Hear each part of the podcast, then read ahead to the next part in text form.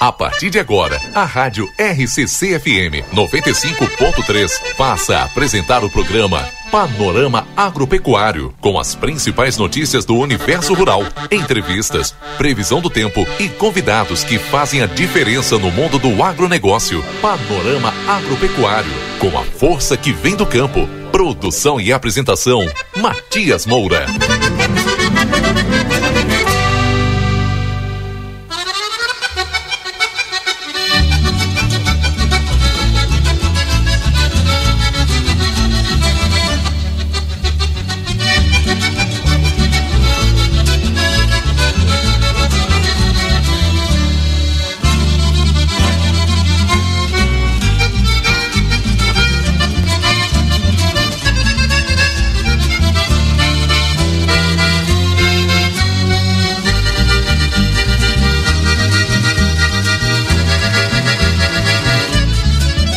Oito horas com mais dez minutos agora.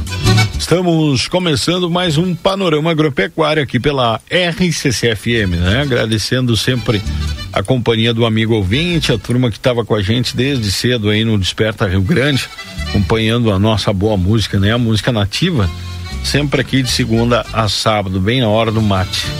E a gente agradece, é claro, a participação de todos. Só que manda mensagem, que tá sempre aí na na butuca, né, na audiência. Quem nesse momento nos acompanha aí no trânsito, muito obrigado pela tua companhia. Vá devagar, Rio. Calma. Vá devagar, ouvindo a programação da RCC, cortando as estradas aqui da nossa região. Está chegando aqui na fronteira, seja bem-vindo. O pessoal em campanha também já nos seus afazeres aí nos ouvindo, rádio ligado na RCC desde cedo Alguns esperando só o panorama agropecuário, ponto da carne, já já com mate cevado, aguardando a programação e a gente fica muito feliz, né? Todos os sábados poder trazer aqui para os amigos ah, da RCC, emissora vai completar esse ano em 40 anos. 40 anos informando aqui a fronteira oeste do Rio Grande, região da Campanha, também o norte do Uruguai. Emissora mais potente aqui da nossa região, a gente fica muito honrado, né, de fazer parte dessa história da RCCFM. E agradecemos, é claro, sempre aos nossos amigos ouvintes. Panorama Agropecuário entrando no ar agora com a força aqui da Cevale, né? Cevale que, inclusive, para quem está nos acompanhando já pelas, pelo Facebook, já estamos transmitindo Facebook da Rádio RCC e também no Jornal Plateia. Minha, o meu, meu termo aqui, né? Foi presente o pessoal da Cevale quando veio nos visitar aqui. Bota mate, né? Um abraço pro pessoal da Cevale, despertando as pessoas um mundo mais próspero. Temos também a Cotribá, 112 anos ao lado do agricultor, a maior cooperativa agrícola do país, aí na força do programa. Uh, o telefone, o contato, o WhatsApp aí da Cotribá é o 055 996 43 8306. Temos o gerador a plateia, não arrisque ficar sem energia no teu evento, né? Contrate o gerador a plateia. Ligue pelo 32 42 29 39. Temos a força também da Rastros Agroveterinária, ali na Avenida 24 de Maio, 814. O fone é o 984 17 27 09. Um abraço para o Pepe, para a Luana, para o Vico, para todo o pessoal na Rastros já que estão nos acompanhando. Inclusive o Pepe nos me disse que ia botar o vídeo lá. Então, bom dia aí para quem está nos acompanhando aí na Rastros. 8 e 13 agora. Também temos a, a força da pizza na hora, melhor pizza, melhor preço. Faça o teu pedido pelo WhatsApp 055 984 11 78 86. Esse é o contato ali da pizza na hora, melhor preço, né? Este então é o nosso panorama agropecuário, sempre aos sábados aqui das 8 às 10. Hoje tem o ponto da carne, temos também informativo Cotribá, meu amigo Amir Omar dará aqui falando do caminho do Pampa. A gente também vai estar recebendo o pessoal do Sindicato dos Trabalhadores Rurais para atualizar algumas informações importantes aqui hoje dentro do programa, alguns temas, né?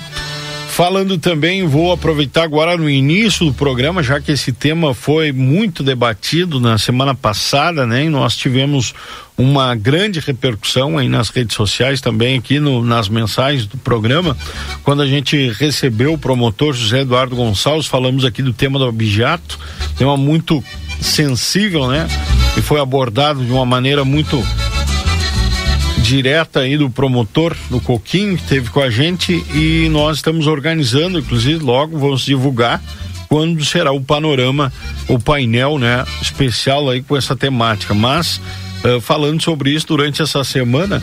Agora uh, está em andamento na região da fronteira oeste Operação Agrosoro, aí da Brigada Militar, inclusive nesta semana o helicóptero aí do Batalhão Aéreo da Polícia Militar esteve em Santana do Livramento, tive uma experiência única, né, de poder acompanhar um voo aqui pela fronteira e acompanhar o trabalho dos, dos policiais militares do batalhão aéreo.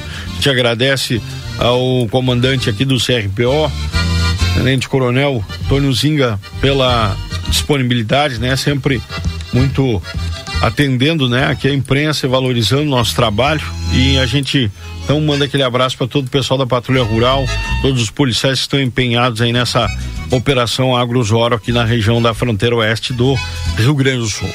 Agora então são 8 horas com mais 15 minutos. Já vou chamando é claro, o ponto da carne. Ponto da Carne, com Roberto Gresselé, um oferecimento Prado, estratégia para agronegócios.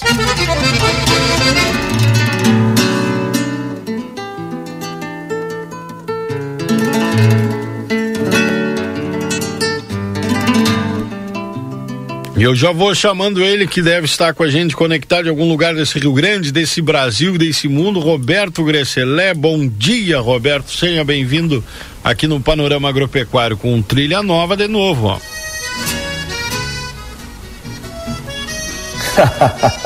Bom dia, meu amigo Matias Moura. Tudo bem?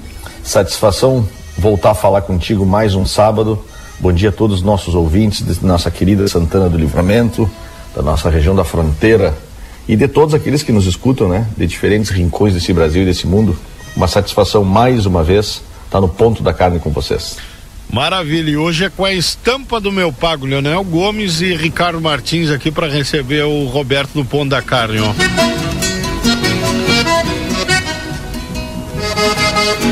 Imagina só só músico que conhece pouco, né? Imagina é, duas pessoas do mais alto quilate aí de Santana do Livramento, da classe artística, dois profissionais que eu admiro bastante. Sempre estão tocando aqui por casa, aqui, eles estão sempre tocando na vitrola. Ah, que Tudo bem, meu amigo? Tudo especial. E contigo, como foi a semana? Como... Ah, eu, ia, eu ia te propor para nós fazer o contrário hoje e eu te entrevistar, pode ser? Vamos, vamos lá. eu queria saber, eu queria saber primeiro, tu, tu, tu arrancou a alça, aquela que tem na direita ali no helicóptero com a mão te agarrando, fazendo força com medo ou foi tranquilo a viagem? Tchê, foi tranquilo. Eu, agua, eu esperava, né? Assim, o cara fica meio nervoso, assim, porque ainda o, o um dos tripulantes me perguntou, já, já voou na aeronave e tal. Eu disse, não, ele disse, eu vou ter que passar alguns, algumas orientações aqui. Aí quando ele falou caso tem algum, algum imprevisto aí, o, o cara já fica assim, né? Tchê, aí. aí ele não vou. Tu sabe que. Muito seguro. Isso... Coisa boa, eu vi. Parabéns pela cobertura e eu achei muito legal. Eu acompanhei nas redes sociais. E tu estava falando sobre insegurança quando recebe orientações de segurança em voos, né? Uhum. Esses tempos aí, eu acho que foi o ano passado, agora me perdi um pouco. Mas teve uma situação muito curiosa. Que está sentada na, naquela fileira de saída de emergência do avião, ao, ao meu lado, uma mãe. Tem uma mãe sentada do meu lado e no banco da frente tá o pai e a, e a, e a filhinha desta, era, um, era uma família, eram três, né? Uhum. Na carreira da frente estavam o pai e a filhinha e do meu lado estava a mãe. E aí a aeromoça sempre chega e pergunta, né? Olha, vocês estão sentados numa saída de emergência, vocês se sentem tranquilos para operá-la em caso de necessidade, Opa. em caso de pouso na água, aquelas informações todas que são oficiais e padrão, né? Claro. E a guriazinha virou em olho para a mãe dela e disse assim: "Mãe, mas isso que ela falou é sério? é, não, não. E aí a guriazinha ficou naquela, né? E, eu, e, todo mundo, eu já eu noto uma certa apreensão na turma quando perguntam, ó, em caso de, de, necessidade, você se sente, o pessoal repensa um pouquinho ter voado, tá dentro do avião, né? Pois é, quando, quando Mas ele, meu amigo, quando ele me perguntou, ah, já, quando ele me perguntou, já estava dentro, já estava com o cinto afivelado ali e o helicóptero já estava uns dois metros do chão, né, cara? Eu olhei e disse, tchê, uhum. não vai dar para se atirar, vamos lá. Roberto, mas uh, só ainda sobre esse tema, a importância né, de contar com uma ferramenta dessa é impressionante a, a, a, a agilidade e o emprego né, de um, de um, equipamento desse no policiamento ostensivo. Até estava refletindo sobre isso, né? A importância de repente de se trazer para cá, para a região, um batalhão aéreo, porque é uma extensão muito grande que nem nós temos aqui na fronteira oeste e com certeza ia contribuir muito até para resgate, para outros assuntos, né? Porque o, o helicóptero é impressionante, a visão, a agilidade, eles me mostraram inclusive algumas manobras que é feita durante algum acompanhamento de veículo, em alguma Uh, e todo o tempo conversando e, e, perguntando coisas aqui da região, né? Então, realmente é um emprego muito interessante aí de se contar com com apoio aéreo na segurança pública aí do Rio Grande do Sul e sobretudo aqui na, na fronteira oeste através dessas operações. É, isso seria, não sei se a palavra correta é sonho, mas isso seria um sonho ter, pois né? É. Seria o ideal. Pois é, Porque né? Livramento, Alegrete, Rosário do Sul, Uruguaiana, Quaraí, todos municípios de grande área territorial, né? Que é impossível cobrir é, territorialmente todo o município de Santana do Livramento, se não com ferramentas modernas como essa de, de, de, de, helicóptero, por exemplo, né? Claro que o drone veio e ajuda bastante, mas o drone requer uma base em terra, né? Claro. O drone requer claro. que tenha um carro perto, que alguém leve o drone. Não, não tem um drone que voa toda Santana do Livramento ainda, sendo operado do centro de Livramento, né?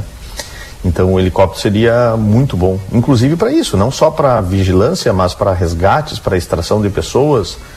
Quem sabe um helicóptero que fosse misto, né? Bombeiro, ambulância e, e, e policiamento. Bah. Mas isso é por isso que eu digo, não sei se a palavra certa é sonho, mas infelizmente eu acho que isso é meio distante, Matias, porque é, é uma questão muito de investimento do nosso governo estadual. É, não deve ser uma coisa muito fácil, imagina. Muito barato. É uma realidade, né? Claro. Em países, em países desenvolvidos toda cidade tem o seu helicóptero, né? Toda cidade nos países desenvolvidos tem o seu helicóptero exatamente para isso que tu falava. Perfeito. A gente seguindo recebe, né? O helicóptero da brigada também, o helicóptero do, da PRF várias vezes também já participou de, de operações aqui. O próprio exército também, dependendo do, do, do, do emprego, é utilizado, né?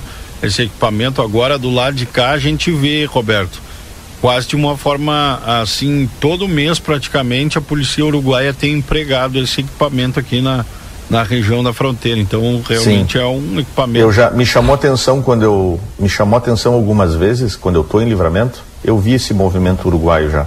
Já me chamou atenção, sabe? E tu estava falando, se eu peguei bem a pauta, era sobre abjeato, né? Sim. Sobre roubo de gado. Sim. E as chances de roubo de gado diminuem imensamente, não do roubo, mas de não encontrar, né, diminui imensamente, porque tu imagina uma propriedade rural que se dá conta é, três, quatro horas depois que teve uma cerca cortada que o gado roubou, tu levanta um helicóptero, olha, os caras têm que ser ninja para esconder um gado de um helicóptero assim num curto espaço de tempo, né? É. Então é, seria muito bom. Mas meu amigo, é, bom, mais uma semana uma semana difícil, sabe? Uma semana muito difícil para comercialização de gado. Uma semana que eu quero reforçar um pouco das palavras que eu falei semana passada lá, quando eu estava em Lavras do Sul. É, uma semana que mostra uma patinada forte das categorias de reposição e isso está me assustando bastante, sabe? Eu que considero, não me considero uma pessoa assustada, mas estou me assustando bastante. Por categorias de reposição, deveriam estar sendo melhor valorizadas depois do período de baixa que a gente viveu. Está na hora, ou pelo menos na, no tempo, de recompor rebanhos para o próximo ciclo de alta, né? De alta dos preços. E isso não está acontecendo, não está acontecendo mesmo. E além disso, tem um, um, um, padrão, um comportamento quase que padronizado nacional de perda de força ou de não aumento dos preços. Imagina, nós estamos com o boi São Paulo, que já tivemos a 280, 290 este ano, mas o boi São Paulo estava 280, semana passada está 273. Ele perdeu sete reais por arroba nesta semana, nesta semana. E sempre num jogo de estica e puxa, né, Matias? O frigorífico não precisando comprar, porque o frigorífico é bem verdade, ele desde que virou 2023, ele vem conseguindo pagar menos do que o produtor gostaria, então ele vem conseguindo fazer o seu estoque tanto de animais a terminar em confinamentos próprios e ou de parceiros, eu estou falando isso em nível nacional, quanto o seu estoque de carcaça. Eles aproveitaram, as grandes companhias, sobretudo, essas que têm capacidade de estocagem em câmera fria, eles compraram bastante boi, eles abateram esse boi com preço baixo e eles congelaram essa carne. Então a realidade hoje é que grandes companhias do Brasil têm boi comprado vivo nos seus confinamentos próprios, comprados vivo nos seus confinamentos, nos confinamentos dos seus parceiros, que estão boi, que a gente chama de boi contratado, né? E, e também os frigoríficos têm bastante carne estocada, de boi que foi processado, abatido, processado e que está estocada para abastecer um mercado. Por quê? Porque o mercado brasileiro, a grande questão é essa agora. O mercado brasileiro, desde meados do semestre passado, ele entrou num ritmo lento de consumo de carne bovina e este, este consumo de carne bovina não se reestabelece como se esperava. Sim. O brasileiro está comendo menos carne do que se esperava. Não me pergunta o dado oficial deste ano ainda, porque eu não tive acesso a nenhuma informação, mas segue na, no mesmo patamar, lamentavelmente baixo, de consumo de carne bovina. E aí um recado muito especial aos nossos ouvintes de Santana do Livramento, né? É, vocês podem pensar, não, mas eu não parei de comer carne bovina. É, eu tenho feito churrasco, todo mundo faz churrasco, todo mundo carne, come carne. Bom, mas eu preciso convidar vocês a viajar, né?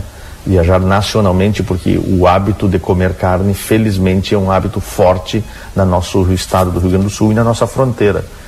E não é uma máxima das casas de todo o brasileiro, né? Se come carne, o brasileiro gosta de carne, mas nessa dificuldade financeira que ele se encontra, isso não vem acontecendo, não vem realizando. Né? Então, essa é uma situação, Matias, que o Boi São Paulo, então, a 273, a arroba não é uma posição boa. Ele é, inclusive, bem abaixo do que se imaginava para um final de abril e para um começo de maio. Eu vou recuperar com os ouvintes aqui, já que eu tenho toda a nossa tabela anotada de todos os programas, né? Uhum. Dia 11 de fevereiro, por exemplo, eu noticiei aqui na, no ponto da carne que o contrato do boi gordo em maio, que é onde nós estamos chegando, estaria 296,50. Então, batendo nos 300 reais praticamente, né? É, e assim ele foi fevereiro e março, batendo entre 295 até 300 reais por arroba. Duas conclusões sobre isso, né? O mercado decepcionou, tá vendo? Não se realizou, nós estamos com boi a 273. E a segunda coisa, né? Quem consegue operar, que não é o caso do Rio Grande do Sul, mas quem consegue operar bolsa é, da B3, né? A venda de boi no mercado futuro lucrou. E aí, mais uma vez, né? Vendeu o boi lá em fevereiro para maio deste ano a 296 e o boi está a 273, ou seja, 23 reais. Quem conseguiu vender lá em fevereiro, quem conseguiu travar preço para maio, está lucrando 23 reais por arroba. Então, mais uma vez, eu chamo a atenção disso, né? Sou quase chato da importância de o Rio Grande do Sul começasse a praticar isso, entrasse nessa dinâmica de mercado de boi futuro, né? Porque isso é muito importante, traz um pouco mais de segurança e de gestão de risco para a pecuária e para a economia das propriedades rurais. Aqui no Rio Grande do Sul, Matias, semana passada nós tínhamos 9,60 mais ou menos, 9,55 e o boi também aqui perdeu força, nós estamos com 9,45 no boi e a vaca 8,43. E aí, aonde eu tomo o maior balde de água fria é na categoria terneiro. O terneiro estava a 10 reais, 9,70 estava sendo conseguido, até 10,20. Agora o terneiro esta semana fechou com média de 9,50 no Rio Grande do Sul. Que eu te disse que é uma coisa que me assusta bastante porque é uma categoria valiosa, é a categoria número um, né? A engrenagem de toda a produção de bife começa no terneiro e ele está valendo 9,50 preço médio para o terneiro macho essa semana aqui no Rio Grande do Sul.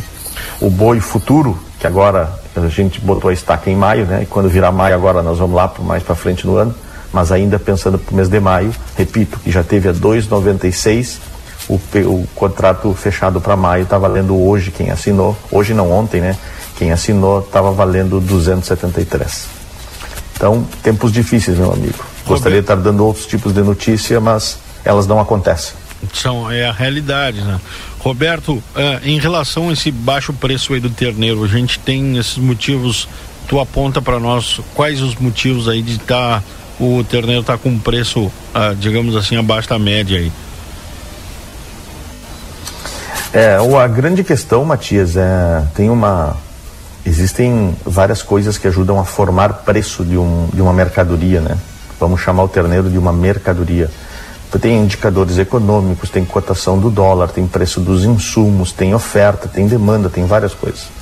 Mas hoje, se tu me perguntar, é, aonde que eu acredito que mais está influenciando neste baixo preço do terneiro? É uma espécie de um pessimismo de mercado, assim. É um humor negativo do mercado, né? Sim. É, os economistas sempre falam isso nos humores do mercado. É muito importante os humores do mercado. Se a gente vier para a nossa vida do dia a dia, é aquela coisa do tipo é, em que nível que nós, temos tendo, que nós estamos tendo a nossa prosa. Tu está acreditando no futuro e eu tô mais ou menos. Aí quem começa a nos ouvir, que já acreditava mais, se ele começa a conviver contigo e comigo, talvez ele comece a perder energia e acredite menos, entendeu? Então, tu imagina, o preço do terneiro, os primeiros contratos estavam saindo a 8,50, 9, há um mês e meio atrás, numa expectativa que fosse melhorando, não melhorou. E aí meio que um, um clima geral assim se abateu sobre a venda desta importante categoria. Basicamente, eu acredito muito nisso. Por quê? mesmo, vamos falar no Rio Grande do Sul, tá? E nós estamos falando especificamente desse preço dessa categoria, 9,50 na semana agora nós estamos falando do Rio Grande do Sul. É, o Rio Grande do Sul foi abatido por essa seca e produziu menos terneiro. Perfeito. Não se tem o dado oficial ainda, mas uma impressão que se tem é que ele produziu menos. E além de ter produzido menos, produziu terneiros mais leves. Então o fato de vender terneiro leve também pode estar afetando para baixo esse preço. É uma categoria todo mundo gosta de ver, né? Quem compra terneiro, o olho de quem compra terneiro, me ajudem aí as pessoas campeiras e profissionais de mercado que estão nos ouvindo, mas os homens campeiros, o, o olho começou a gostar de terneiro, se acostumou com um terneiro que arranca em 170 quilos. É bom é tu encher o olho ver um terneiro de 190, de 200, de 210 quilos de média. Aí vem de um período difícil, uma terneirada com 120, 130 quilos, como a gente está vendo com muita frequência, parece uma. Isso leva a uma desvalorização. Parece aquele carro que está com a lata batida, parece aquele carro que está amassado, aquele carro sujo, sabe? Então deprecia um pouco, mas essa é a realidade produtiva depois de toda essa dificuldade que a gente teve. Por outro lado, a estiagem como diminuiu a produção de terneiro, a gente só não sabe ainda em quanto, ela deveria estar tendo um efeito exatamente o contrário, né? Por ter menos terneiro, o terneiro que tem deveria valer mais. Sim. Mas isso não está acontecendo. E aí eu volto para a questão humor de mercado. Perfeito, perfeito. Uma coisa muito, uma coisa bem significativa, tá? Bem significativa mesmo. E eu repito isso e eu tenho, tenho uma impressão, Matias, que o produtor rural, os operadores de mercado não se deram muito conta disso. E eu falo aqui no programa com muita frequência sobre a importância do mercado chinês e do quão hábeis são os chineses para comercializar. Quantas vezes a gente já falou isso no ponto da carne, né? Inúmeras, inúmeras. No mínimo, uhum. No mínimo umas duas dezenas. É. Então hoje eu vou inaugurar a terceira dezena. Ah, o que, que a China fez, né? A China aproveitou um, um, um caso de vaca louca atípica, a não verdadeira, embargou a carne brasileira, ficou um mês sem comprar carne. E o que, que eu sempre digo? A China usa o peso dela, sai do negócio. E aí depois, quando ela volta, volta nas condições dela. Tu me entende? Claro. E é importante o nosso ouvinte entender isso. Quando ela volta comprando, ela volta comprando o que ela quer, do... na velocidade que ela quer, no volume que ela quer e, e principalmente no preço que ela quer. E aí tu pode dizer, ah, mas então eu não vou vender. Tu vai vender. Tu precisa vender. O Brasil precisa vender carne.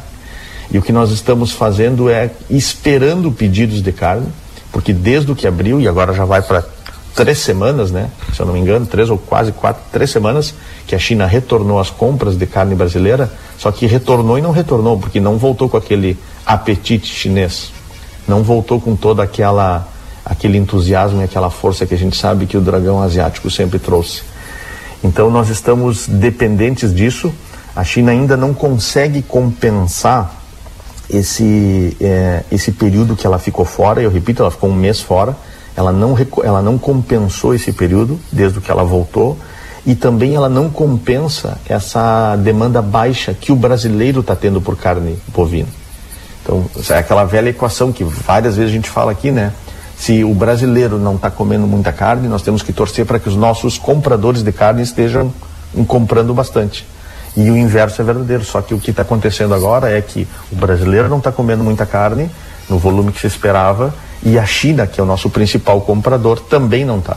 Então, por isso que a gente está vendo esta depressão nos preços, essa perda de potência, né, nos preços nas últimas duas, três semanas. Que, repito, é frustrante, é a verdade, mas é na contramão do que se esperava. Se esperava uma curva ascendente desde que a China abrisse novamente as, as, as importações de carne brasileira.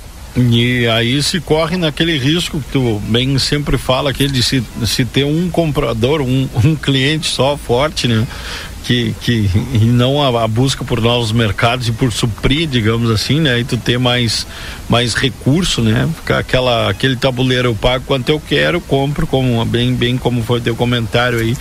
E aí corre nesse risco de ficar somente dependendo disso, né? Desse comércio da China. É, isso é, isso é muito estratégico e eu acredito que o futuro do, do, do Brasil exportador de carne vai neste rumo, que é o rumo de conseguir, de conquistar, não é conseguir, é conquistar mercados ainda mais importantes em volume de carne. Porque o volume de carne que o Brasil tem para exportar é muito grande. Então, com devido respeito a todos os pequenos compradores do Brasil, eles são importantes, mas eles não são vitais para nós. Pois né? é. A vitalidade de um pequeno comprador é que ele compre hoje, amanhã e sempre. Claro mas a vitalidade dos a, a, grande importância de termos grandes compradores como a China por exemplo nós deveríamos ter aí claro que China só existe uma né uhum, China sim. só existe uma de volume mas se nós tivéssemos aí um mercado mexicano Estados Unidos as Coreias a Rússia eh, América do Sul comprando a pleno nós estaríamos num outro patamar mas não é a, a realidade que a gente usufrui hoje e veja né o Brasil exporta carne para mais de 180 países. Não é para dois, né? Exporta para 180 países. Só que ela não exporta carne para todos, para outra carne, para outra miúdos, para outra tecido, para outra triparia, para outra é carne com osso, para outra é carne sem osso, para outra é carne resfriada, para outra é, é carne em sebo. Então, 180 países estão nesse mix variado. Nós precisávamos de uns 3, 4 países musculosos para nos demandar bastante e isso nos colocaria numa outra situação. Mas tem notícia boa também da própria China. Eu não sei se tu acompanhou isso essa semana. A China, o Ministério da Agricultura, publicou uma lista, se eu não me engano, eu não quero mentir aqui no ar, mas se eu não me engano, de mais de 25 plantas, unidades frigoríficas do Brasil, que passarão a ser habilitadas para exportar para aquele país, para a China. Isso é uma notícia boa, porque isso mostra o interesse e quase que, se a gente por vezes fala aqui na China dependência, né? A China está cada vez mais Brasil dependente também de carne. Pois é. Então ela entendeu que é aqui que tem boi, é aqui que tem o boi que ela quer e que ela consegue pagar. Ela está tratando de aumentar a habilitação de frigoríficos para eles. E aumenta, vai habilitar aí, já habilitou imediatamente quatro ou cinco plantas mas tem umas 20, 20 e poucas na espera aí que tudo leva a crer que vão ser habilitados nos próximos dias.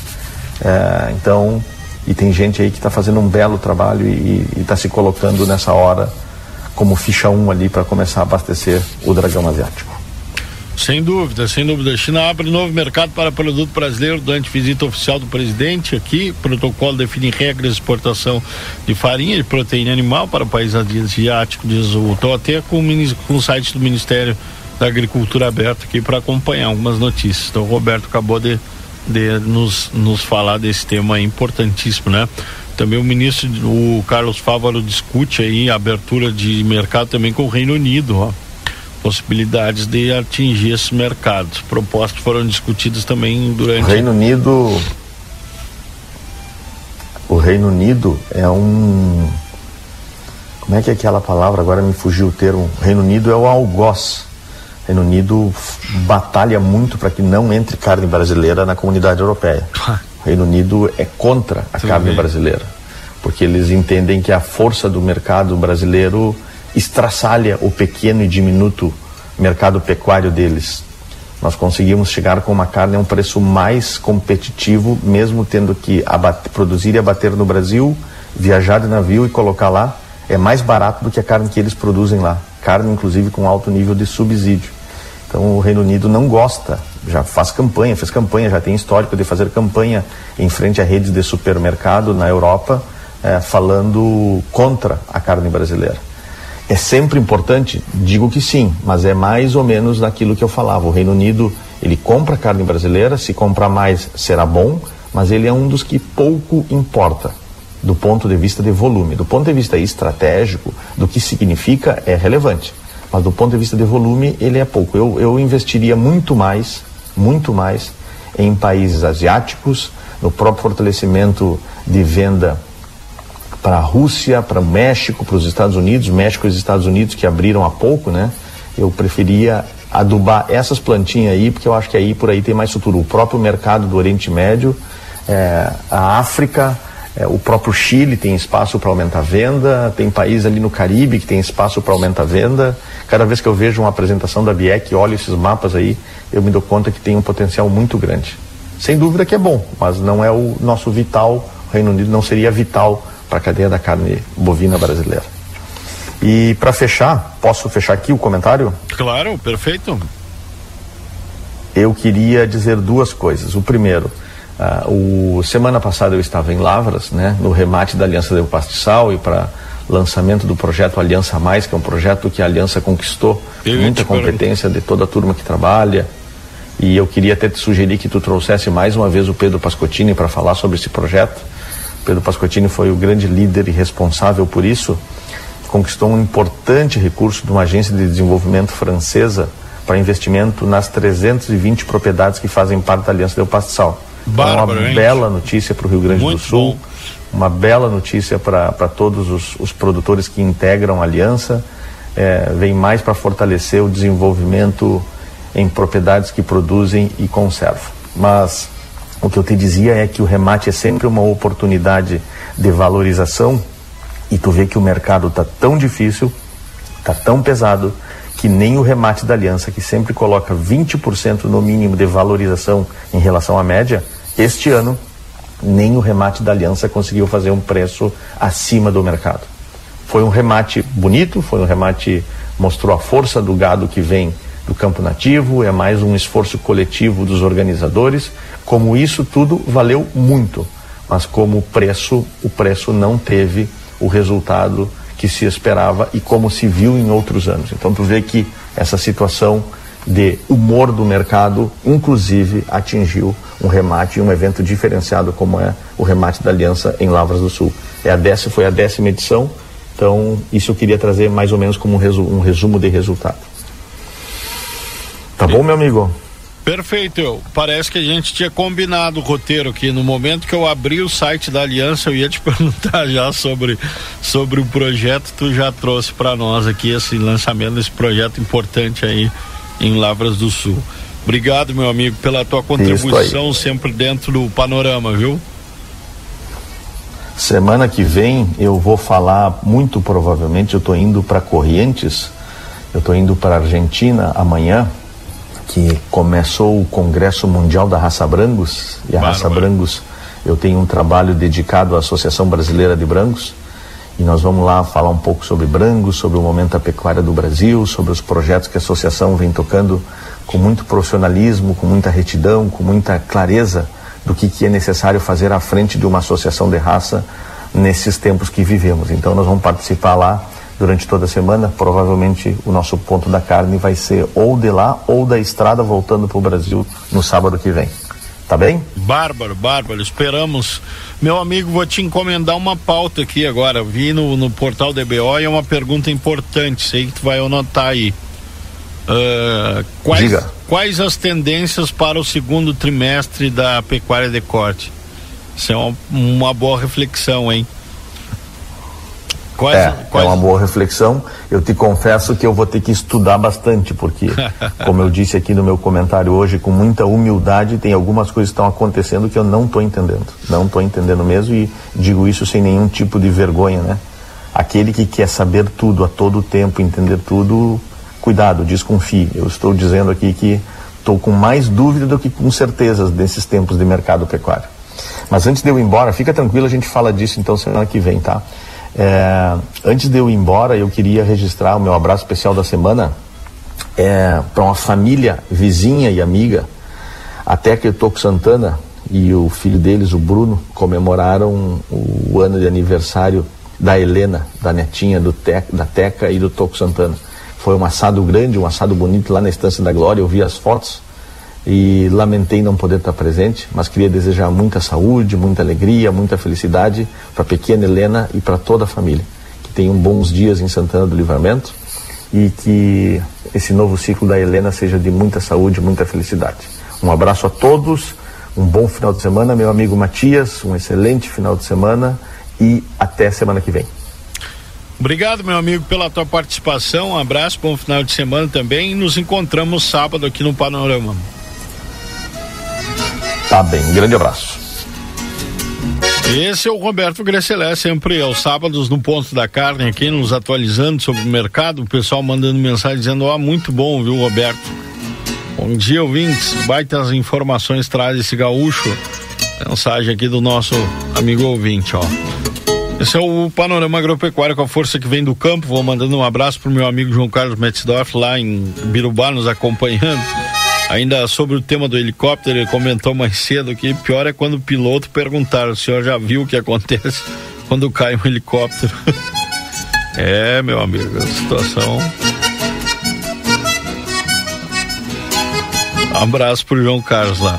Agora são 8 horas com mais 46 minutos. Eu vou trazer um intervalo comercial e na sequência a gente vai voltar com o informativo Cotribá. 8h46. Desperta Rio Grande. Já foi, agora é o nosso panorama agropecuário com a força que vem do campo. A Rádio RCC FM está apresentando o programa Panorama Agropecuário. A Recofran é delícia. Super Recofran ofertas do fim de semana. Salsicha média ou longa minuto 10 e 25 kg por pacote. Linguiça mista frango sul 800 gramas 11,90. Cerveja local 473 ml 2,89. Batata frita congelada com mint 2 kg e meio 29,90. Baixe o aplicativo tem desconto. Vazio ou fralda bovina Marfrig 29,90 o quilo. Coxa e sobrecoxa com dorso 6,39 o quilo por caixa. Maionese Vigor 200 gramas 1,89. Vinho São Martinho 1 litro e 400 9,88. A Recofran é delícia delícia. Você já conhece os novos serviços da Agricultura de Precisão Cevale? Uma atividade que tem como objetivo aperfeiçoar o uso dos insumos agrícolas dentro da propriedade, tornando sua lavoura mais produtiva e sustentável financeiramente. Procure seu consultor agronômico na Cevale e saiba mais sobre como obter melhores resultados com serviços mapeamento de nematóides, mapeamento de compactação de solo através das zonas de manejo. Cevale. Rastros Agroveterinária. Há mais de 10 anos de tradição, líder no mercado de reprodução bovina, possuindo o maior banco de sêmen da região e a mais completa linha em produtos para inseminação. Linha completa de carrapaticidas, endectocidas, vacinas e nutrição para todas as espécies, além de ferragens, materiais veterinários, agrícolas e correames. Avenida 24 de Maio, 814. Para chamadas e WhatsApp 9 8417 2709. Voltamos a apresentar Panorama Agropecuário. Produção e apresentação Matias Moura.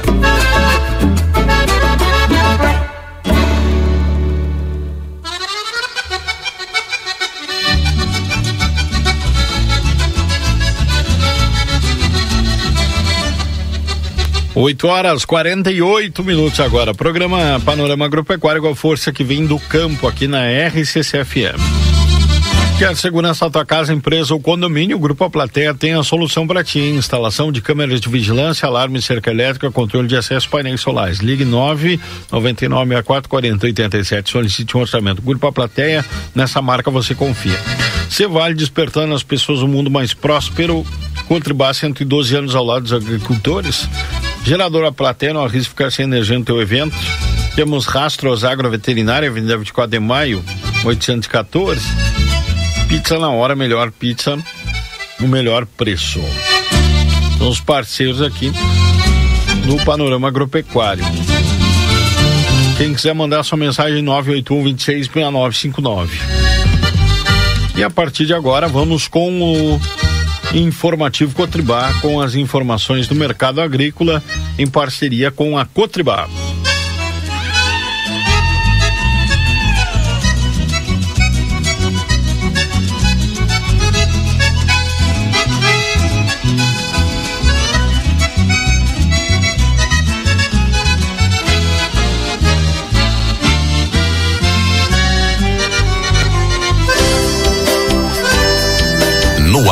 Informativo Cotribá. São muitos anos de história, fortalecendo a região, acreditando na gente, garantindo a produção.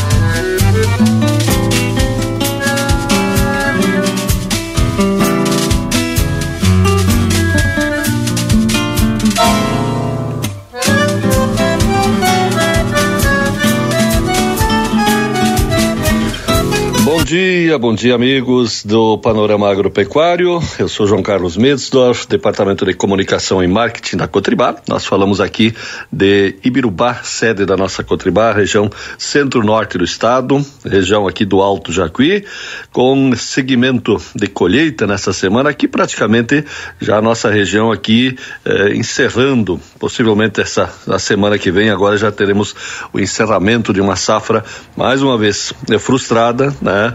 A seca prejudicou algumas regiões mais, outras menos, assim como aí também, e de, de resto todo o nosso eh, Rio Grande do Sul. Aqui na nossa região, bem adiantado já eh, a colheita. Semana de colheita, semana de mobilização dos produtores rurais, né? a FETAG mobilizou mais uma vez em 15 municípios do Rio Grande do Sul, né, mobilizações para chamar a atenção principalmente do governo federal pela inércia, pela não resposta, né, o governo federal não está dando resposta aí às reivindicações. Já no mês de março foi feita uma mobilização em Porto Alegre e em função da dessa dessa uh, não resposta aí da, das reivindicações dos produtores por parte do governo federal Aliás, semana de viagens aí, mais uma vez, do nosso, do nosso presidente, né? E houve essa mobilização, logicamente, também com apoio e participação da, da Cotribá. Bom, uh, também nós tivemos uh, essa semana o um anúncio, e ontem, na, na quinta-feira, uh, por parte da CCGL, do bônus do leite, né? Sei que a, a Cotribá não tem atividade de, leite aqui, em Santana do Livramento e região, mas em toda a área de ação aqui do, do Alto Jacuí e também em São Lourenço do Sul, temos aí coleta de leite para a CCGL de Cruz Alta. Uh, a CCGL, todos os anos, isso está inclusive no estatuto, uh, destina para, diretamente para o produtor parte do resultado do exercício de do, do ano anterior, de 2022 no caso. Então, os produtores terão eh, a cada litro de leite entregue em 2022 0,0365 de bônus sobre a litragem entregue eh, por parte do produtor. No ano passado foi 002 e esse ano 0365. Olha, quase o dobro aí de, eh, de bônus do leite, um bom recurso que foi depositado aí para no dia 20 agora para todos os produtores.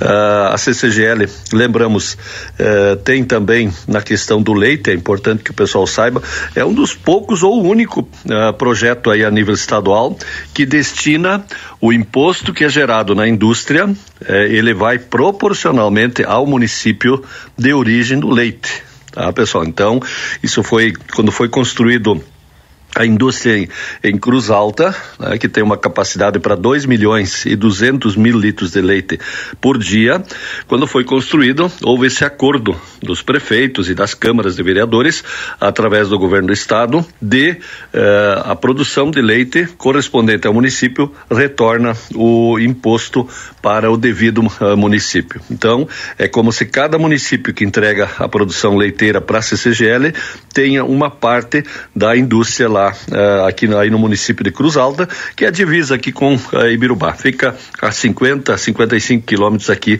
no município de Ibirubá. Lembrando, CCGL ela tem a parte de leite, né, a parte de pesquisa, inclusive com análise, uh, laboratório de análise de solo, uh, tambo de leite, né, tem essa parte aí, e também uh, os terminais, o Termasa e o Tergrasa, que são aí do Porto de Rio Grande, colaborando com a logística aí na parte de grãos das cooperativas. Então, pesquisa, leite e a parte de estrutura do porto são os três pontos aí da, da CCGL. Ah, e com relação à pesquisa, inclusive, eh, vou destacar no final aqui do programa eh, uma matéria do pessoal da Rede Técnica Cooperativa, que é lá em Cruz Alta, sede, falando justamente sobre o Dia Nacional da Conservação do Solo, que foi no último sábado. Então tem um, um vídeo, um áudio bem interessante sobre solos aí por parte da CCGL. Mas antes, vamos destacar aqui, pessoal, nosso mercado da soja caindo, além da produção produção eh, fraca né, aqui no Rio Grande do Sul, queda de preços mais uma vez nesta, nesta semana. Estamos com a soja aí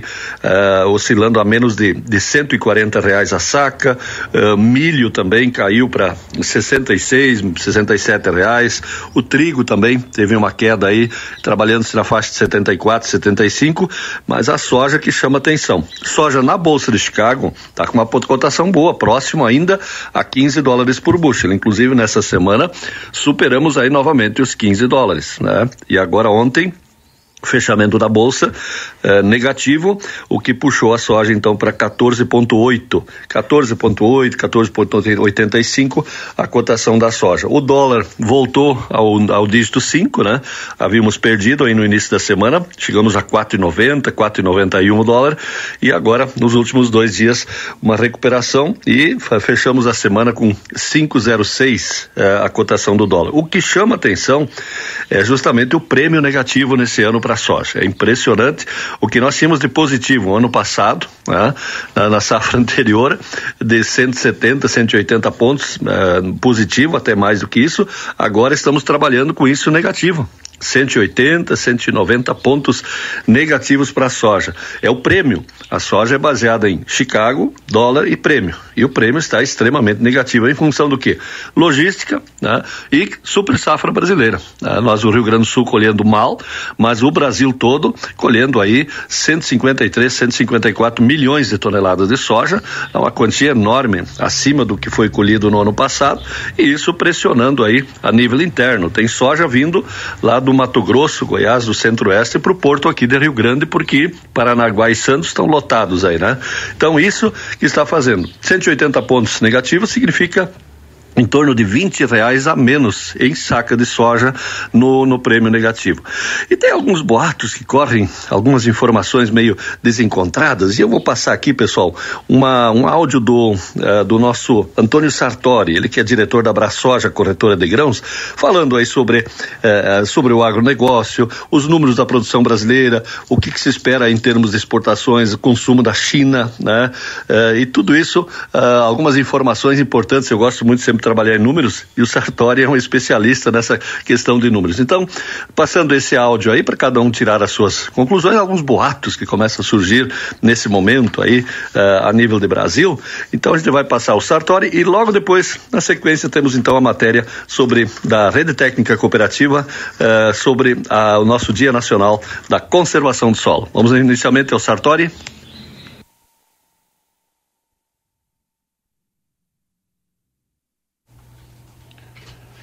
Bom dia, bom dia.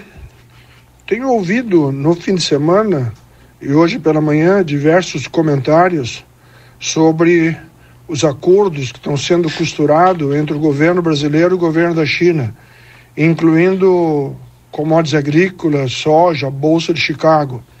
Esse pequeno áudio é para esclarecer e desmistificar algumas bobagens que estão dizendo como que, por exemplo, que o Bolsa de Chicago não tem mais referência. Ora, uh, só, a China só vai comprar do Brasil fora da Bolsa de Chicago se for mais barato. Senão ela vai tomar referência de preço na Bolsa de Chicago. Pensar que vai acontecer um comércio entre Brasil uh, e China e vice-versa, com moedas locais, real versus yuan, isso é um sonho utópico. A China precisa e vai continuar comprando, sendo o maior importador de soja do mundo, principalmente do Brasil. Os Estados Unidos têm pouca fronteira agrícola. Os Estados Unidos, a sua produtividade está batendo no limite, com toda a tecnologia, biotecnologia que estão usando.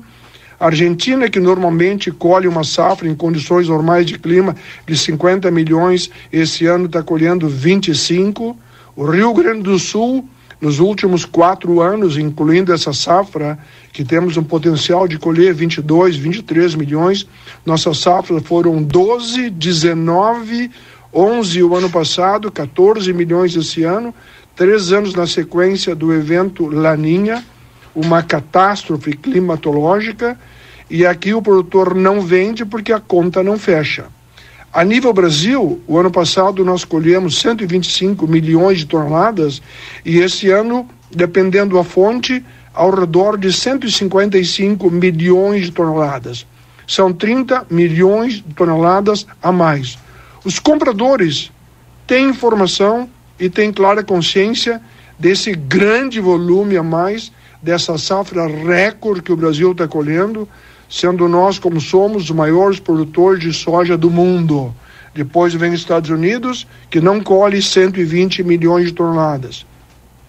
A China, no ano seguinte à pandemia, ela importou 100 milhões de toneladas de soja.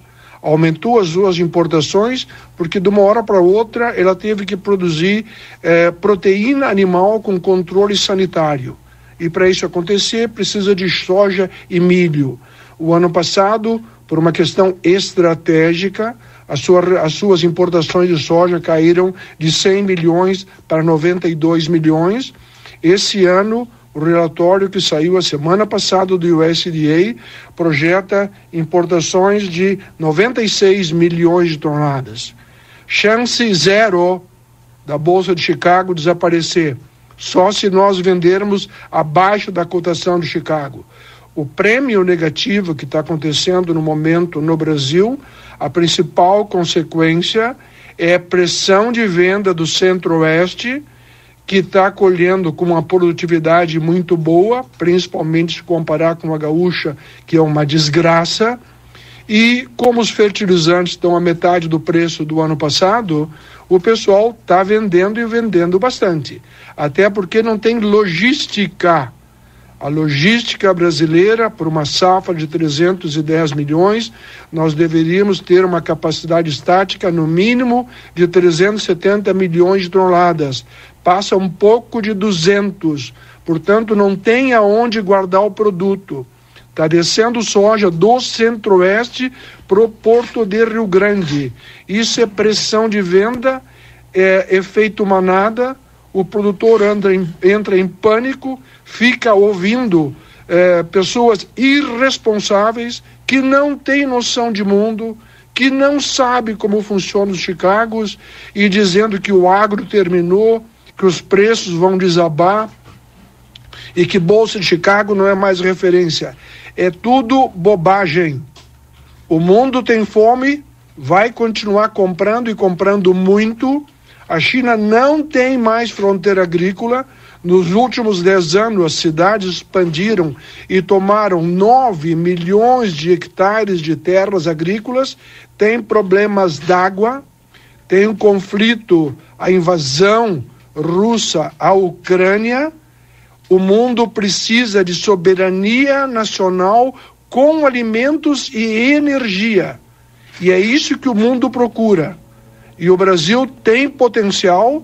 Agora, o produtor tem que ser dramaticamente competente e competitivo, não apenas dentro da porteira como ele é, porque produz sem apoio de governo, sem subsídios. A China gasta 100 bilhões de dólares por ano para subsidiar a agricultura para o seu 1 bilhão e 500 milhões eh, de pessoas não passarem fome.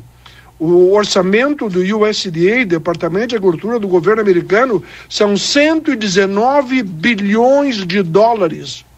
O orçamento do nosso MAPA, Ministério da Agricultura, Pecuária e Abastecimento, são 12 milhões de reais, é 2 bilhões de dólares. Ora, nós produzimos quanto? 270, os Estados Unidos 550. Nós produzimos a metade e o orçamento do nosso mapa é 2 bilhões de dólares por ano e dos americanos 119 bilhões de dólares. Isso decididamente não é correto, não é justo. Agora, produtor, agroprodutor de riqueza do nosso país, não ouçam essas besteiras que estão dizendo e não ouçam quem fala em preço. Ninguém entende de preço. Preço é uma consequência de clima, de política e de especulação. Um rápido comentário, só para deixar bem claro que o mundo não acabou e com as crises o mundo tem fome e não vai parar de comer. Bom dia, bom dia. Bom dia, bom dia, amigos do Panorama Agropecuário. Eu sou João Carlos. Olá, pessoal. Hoje a nossa conversa será sobre conservação do solo. 15 de abril, Dia Nacional da Conservação de Solos no Brasil. Em homenagem a essa data tão especial, estamos aqui na nossa área experimental, que fica sediada em Cruz Alta, Rio Grande do Sul, na CCGL, em que nós temos um experimento que ele é mantido desde 1985, o ano de sua implantação. São 38 anos de experimentação, um dos experimentos mais longivos no Brasil em práticas de cultivo. Aqui é feito uma demonstração e quantificação de informações, validando a prática do sistema plantio direto contra a prática do sistema de cultivo convencional. Essa temática ela foi fundamental a grande evolução que nós tivemos de conservação do solo no Brasil passa pelo advento do sistema plantio direto. E agora, apenas para reflexão, cada um de vocês fiquem imaginando, nós estaremos compartilhando uma imagem tomada de drone algumas semanas atrás dessa área experimental que nós temos de forma pareada e aleatorizada a prática de cultivo convencional com a cultura da soja num sistema de cultivo convencional, como vocês estão vendo, comparado a um sistema de plantio direto, a soja plantada sobre uma palhada, e nessa imagem vocês estarão vendo e fica a reflexão de como seria a nossa produção, mesmo nessa safra que está extremamente desafiador no Rio Grande do Sul, com uma grande estiagem, se o manejo de solo fosse o mesmo de 38 anos atrás. Então, nesse dia tão importante, um grande salve ao sistema plantio direto, e a partir daqui convido vocês para novas reflexões que nós estaremos discutindo sobre os novos desafios que também nós temos hoje dentro do manejo e conservação de solos na prática do plantio direto. Dando sequência na nossa conversa, para quem não sabe, no ano de 2022, ano passado, comemoramos no Brasil 50 anos de plantio direto. Então, nós temos um sistema de cultivo consolidado, agora nós temos também os desafios impostos por essa prática que nós não temos mais o revolvimento do solo.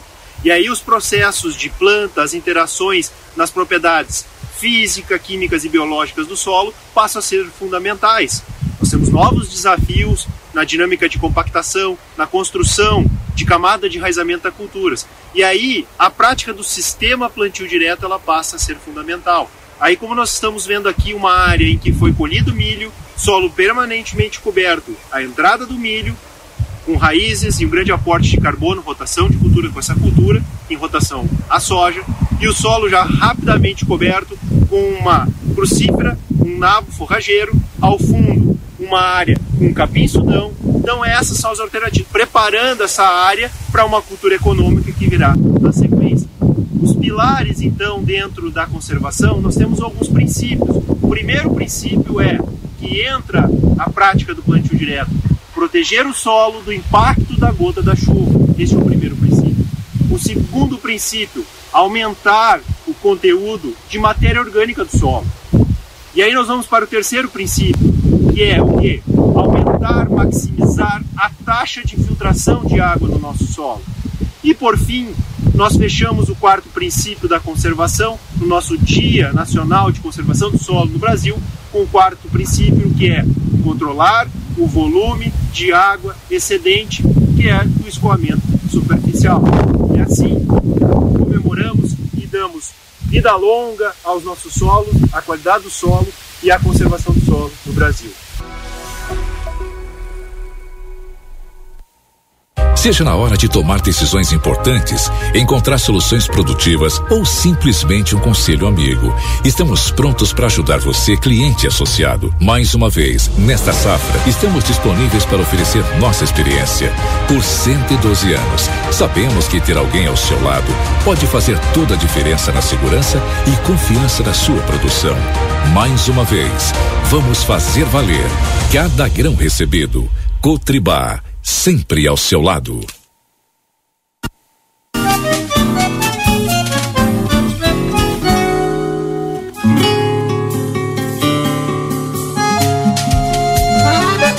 A Rádio RCC FM está apresentando o programa Panorama Agropecuário.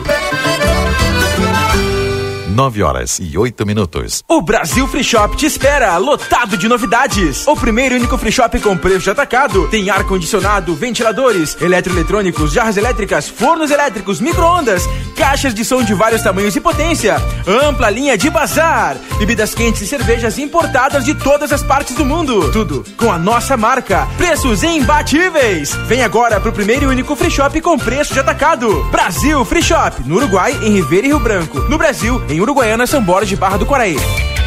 Ofertas do Super 300 para este fim de semana. Creme de leite CCGL 200 gramas, dois reais e cinquenta e nove centavos. Leite condensado Piracanjuba 395 gramas, quatro e sessenta e nove. Arroz Recanto 5 quilos, dezessete reais e noventa e nove centavos. Açúcar doce açúcar 5 quilos, cristal, dezesseis reais e quarenta e nove centavos. Refrigerante Coca-Cola 2 litros, sete e sessenta e nove. Cerveja Budweiser 473 ml, quatro e vinte e cinco. Cerveja Brahma duplo malte 350 ml, três e trinta e cinco. Beba com moderação. Costela de novilho quilo, vinte e um reais e noventa e cinco centavos.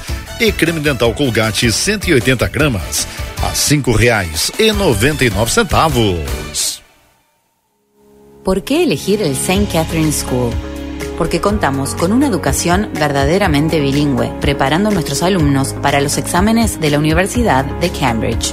Porque confiamos en nuestro proyecto de trabajo voluntario. Aprender a lo grande nos ayudará a fomentar el compromiso, la tolerancia y el respeto fuera del salón de clases. Porque buscamos que los más chicos aprendan jugando, estimulándolos y ayudándolos a experimentar el conocimiento de manera creativa. Te esperamos. Por más consultas, ingrese a www.stcatherineschool.edu.uy. O outono chegou com tudo no Rig. Aproveite as ofertas da estação. Ervilha Citral 200 gramas, 2,25. Maionese Hellmann's 200 gramas, 13,98. Cerveja Império Latão, 3,59. Vinho Colina, 9,60. Beba com moderação. Linguiça Toscana Frango Sul congelada, 800 gramas, 11,80. Costela de novilho Stick House congelada, quilo, 23,50. Lava roupas Surf 800 gramas, 7,99. Ofertas válidas até este domingo, dia 23. Rig Supermercados, a gente ama cuidar de você. A Cotribá acredita na força da cooperação e, para isso, busca trabalhar pelo bem coletivo, impulsionando a economia e a qualidade de vida dos produtores. Tudo isso através da confiança, amizade e credibilidade para produzir mais. Está presente nos segmentos agrícola, animal e varejo, de forma cooperativa e diversificada, com mais tecnologia, gerando qualidade e rentabilidade. Tudo isso a fim de atender às diversas necessidades de uma propriedade rural. Cotribá, um marco para a história, alicerce para o crescimento. Faz tempo que eu me dedico ao meu pedaço de chão, trabalhando sob o sol e a chuva, cultivando a terra, cuidando dos animais e aprendendo sempre. Meu pai chega cedinho para lida no campo. Foi com ele que eu aprendi o valor do trabalho e como é importante buscar conhecimento. Quando eu for adulto, eu quero ser como a minha mãe e o meu avô. Senar, geração após geração, vamos juntos pelo seu crescimento.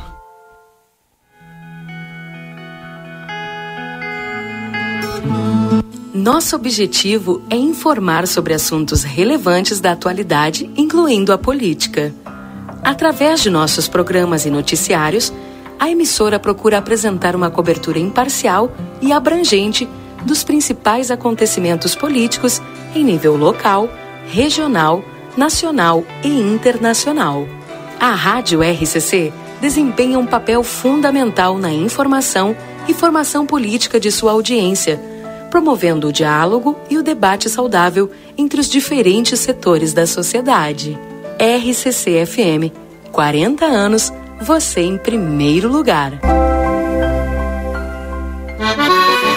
Voltamos a apresentar Panorama Agropecuário. Produção e apresentação Matias Moura.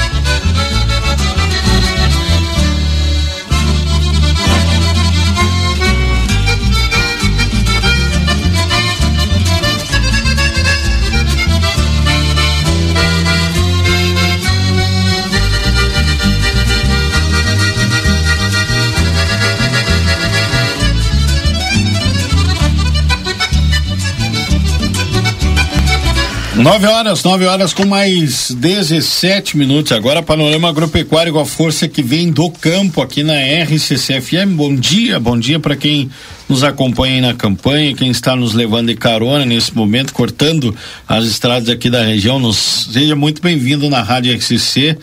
40 anos, né? Rádio RCC 40 anos aqui informando a comunidade e hoje a, a partir de agora, né, aqui no programa principal, aqui no nosso estúdio principal, na verdade, Estou uh, recebendo aqui a Maria Felícia, que é a presidente do Sindicato dos Trabalhadores Rurais aqui de Livramento. Bom dia, Maria, seja bem-vinda. Bom dia, Matias, bom dia aos ouvintes da rádio. Maravilha, Tatiane Machado também está aqui com a gente, agrônoma ali da eh, elaboração de projetos também do Sindicato dos Trabalhadores. Bom dia, Tati.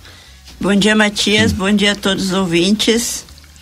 Maravilha, estou recebendo também. A gente vai fazer uma conversa meio integrada hoje aqui, meu amigo Amir Omar, que é o turismólogo, guia de turismo, de, um dos idealizadores do Caminho do Pampa. Bom dia, Amir. Bom dia, tudo bom? Um prazer mais uma vez estar aqui no teu programa, Matias Moura, falando sobre a área, a parte rural, o Caminho do Pampa e as novidades que a gente traz nesse sentido. Que maravilha. Sabe uma das coisas que eu gosto muito aqui no nosso programa é que a gente já colocou nessa mesa aqui diferentes áreas atuando. Às vezes eu trago o pessoal do mel para conversar com o pessoal da pecuária, da ovelha, e aí surgem várias ideias.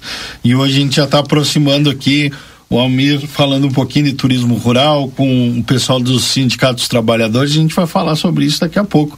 Mas antes eu vou pedir para Maria aqui falar para nós alguns temas importantes em relação ao nosso sindicato dos trabalhadores rurais aqui de Santana do Livramento. Primeiro, Maria, onde está localizado? Como funciona? Como o produtor ele tem acesso ao sindicato?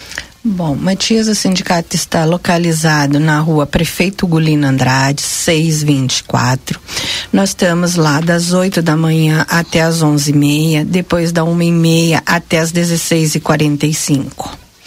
Também temos dois números de telefones que as pessoas podem entrar em contato com nós, que é o 3242 4531, ou se não no meu próprio celular, que é 999 390330. Esse é o Sindicato dos Trabalhadores Rurais aqui de Santana do Livramento. E as pautas que nós vamos abordar agora, Maria, nos assuntos aqui importantes aí para os nossos produtores. O que que tu anotou para trazer para nós? Bom, eu estou fazendo um convite para todos os pequenos produtores rurais associados do sindicato para fazer o cadastro que se chama para o protetor solar. Eu sei que as pessoas vão dizer, mas agora que ela conseguiu? Sim, porque isso é demorado e tudo tem que passar por prefeitura, por governo do estado. Então tem toda uma dificuldade. Então, o que, que a gente precisa hoje para fazer esse cadastro para o agricultor familiar? E eu espero que vocês vão no sindicato para nós fazer isso. É a OCAF ou a DAP tá? E os primeiros documentos que eles exigem, o, li, o CAP ou a DAP, a identidade CPF, o cartão do SUS e um comprovante de endereço. E junto vai a ficha de associado do sindicato. Aqueles que não é sócio do sindicato têm interesse em, fazer, em se cadastrar para ganhar o protetor, pode se associar na hora, não tem problema tá? Mas a gente está pedindo assim, ó, uma colaboração de vocês, porque isso a gente tem metas para fazer para conseguir o protetor solar. Perfeito. Tá? Se a gente não conseguir, no, no máximo nós temos que ter 50 pessoas para a gente conseguir esse protetor solar. Destinado a agricultores, mas. Agricultores, uh, isto vai ser feito esse cadastro no sindicato, a gente vai passar para a prefeitura e a prefeitura vai vir através da prefeitura. Aí a caixa chega, a gente vai lá, pega essa caixa e traz para o sindicato e distribui para essas pessoas que foram cadastradas. Excelente. Isso é um, é um dos programas, né? Um é um dos serviços, digamos assim, ofertados ali pelo sindicato, que tem vários outros também, né? Que, o, que os trabalhadores têm acesso, não é? Sim, nós temos depois as aposentadorias rurais, que estão com muito assim, ó, tá muito difícil de encaminhar. Quando a gente consegue encaminhar, tem que cuidar algumas perguntas que o INS faz e às vezes as pessoas uh, não vou dizer que são leigas, mas às vezes se confundem numa resposta e vem negada. Então tá difícil de encaminhar. Eu peço que aqueles que querem encaminhar, nós procure, principalmente os associados do sindicato, que a gente não cobra nada só o que a gente exige é que esteja com a mensalidade em dia. Caso não esteja, a gente conversa, vê como pode fazer, mas a gente não deixa de atender os nossos associados, tá? Perfeito. Eu vou chamar para conversa a Tati, Tatiana Machado, conversando com a gente aqui do Sindicato Rural, falar um pouquinho para nós sobre a questão do crédito rural, né?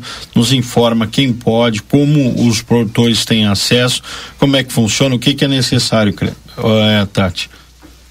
Bom, bom dia. É, eu, como projetista, estou com um convênio junto ao STR, uhum. né? via FETAG então, nós estamos oferecendo a elaboração de projetos para os associados e também aos não associados, eles podem ir lá conversar, que a gente faz um. A gente se organiza, né? E também podemos dar assistência a eles. Quem, quem pode pedir o, através do sindicato. O projeto. Todos que tenham DAP, né? e, pre, e queiram fazer o seu Pronaf. Agora, de momento, a FETAG está nos é, está nos pedindo que a gente dê uma atenção especial ao Pronaf do Grupo B, que foi anunciado pelo governo eh, federal quando tiveram em Ilha Negra, né, como um como um apoio aos produtores devido à seca que trouxe grande dificuldade aos pequenos produtores. E aí ele tem muitas particularidades. Eu gostaria de primeiro falar sobre essas particularidades. Perfeito, fica à né? vontade. que ele é destinado a produtores familiares que tenham a DAP ou a CAF ativo e enquadrado no grupo B. Que a renda familiar anual seja de até 23 mil reais. E ele está dentro do Programa Nacional do Microcrédito Produtivo Orientado, que nós damos, fizemos a orientação. O limite financiável é de até 6 mil reais quando a proposta estiver né, dentro do microcrédito produtivo orientado. Perfeito. E a taxa de juros é meio por cento ao ano. E tem dois anos para fazer o pagamento. Além disso, tem uma taxa, um bônus de adimplência de 25% sobre o valor amortizado da parcela é, quando pago até a data do vencimento. O que, o que, que nós precisamos? O, o banco nos pede é, um. Quais são os requisitos, né? Sim. Acontece que esse, essa DAP-B, às vezes a pessoa vai olhar, vou, vou olhar minha DAP e eu estou enquadrado no grupo V de, renda variável. E já, já me apareceu lá a, a DAP menor de 23 mil reais, mas não estava enquadrado no, no grupo B. Aí eles, eh, temos que fazer a adequação dessa DAP e porque senão não vai abrir no portal do crédito, quando a gente for fazer o crédito, não vai aparecer a opção desse financiamento.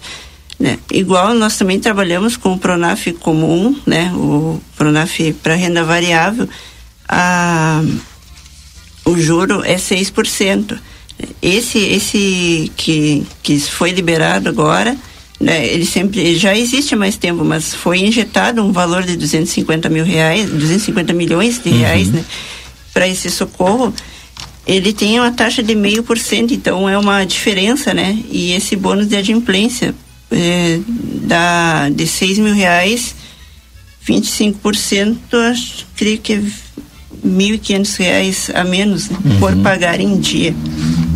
O produtor que está nos ouvindo, Tatiana, é o pequeno produtor, ali tu já nos passou o valor aí, né? Sim. Que tem que ter a renda, mas quais os projetos são enquadrados? Que tipo de projeto é para financiamento de, para compra de equipamentos, para financiamento de, de insumos? Esse específico é para investimento. Investimento, financiamento de insumos, é, melhorias ele, na propriedade. Ele não enquadra o, o custeio. Uhum. Deixa eu ver aqui se tem todas essas informações diretas ali no Sindicato dos Trabalhadores Rurais, que a Maria já nos trouxe agora o endereço, então procura a Maria, procura a Tatiana Machado também para fazer essa parte do, do projeto. Importante, né, Maria, saber que tem um suporte, né, que o produtor rural tem esse suporte dos trabalhadores, né? Tem, tem, ah, com muita dificuldade também, que a gente conseguiu, a, a Tatiane, para nós ajudar nesse projeto, porque ela também está tudo é novidade para ela, uhum. porque ela está iniciando. Ela já fez vários cursos dentro da FETAG para atender os nossos agricultores. Então, para mim é uma vitória boa, porque a gente está conseguindo dar mais habilidade para os nossos associados, uhum. tá? Então, para mim isso aí está sendo ótimo. É tudo é novidade para nós. Às vezes a gente tem certas dificuldades, às vezes a gente não tem resposta na hora, mas a gente liga, se informa. Então, tudo vai. Cada vez nós queremos mais dar mais atenção para os nossos associados e ajudar eles de todas as maneiras que a gente pode dentro do sindicato. Como é que faz para se associar? Quem está nos ouvindo agora é trabalhador rural assalariado e ainda não é, não está, não faz parte do, do sindicato.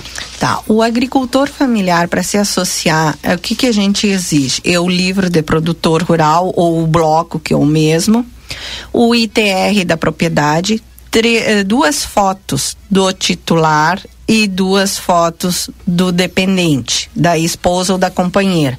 Dos filhos acima de sete anos, uma foto de cada filho, tá? Nós temos um cartão que hoje é um cartão que dá o associado do sindicato hoje tem em nível estadual um convênio tanto para lazer na área de saúde tá? Nos comércios, tanto em livramento como fora de livramento. E aí a gente faz um cartãozinho que ele sai pro titular de graça, pro suple, pros dependentes, ele sai para a esposa ou para filhos acima de 18 anos, ele sai no valor de 50 reais. Mas ele sai esse valor só uma vez.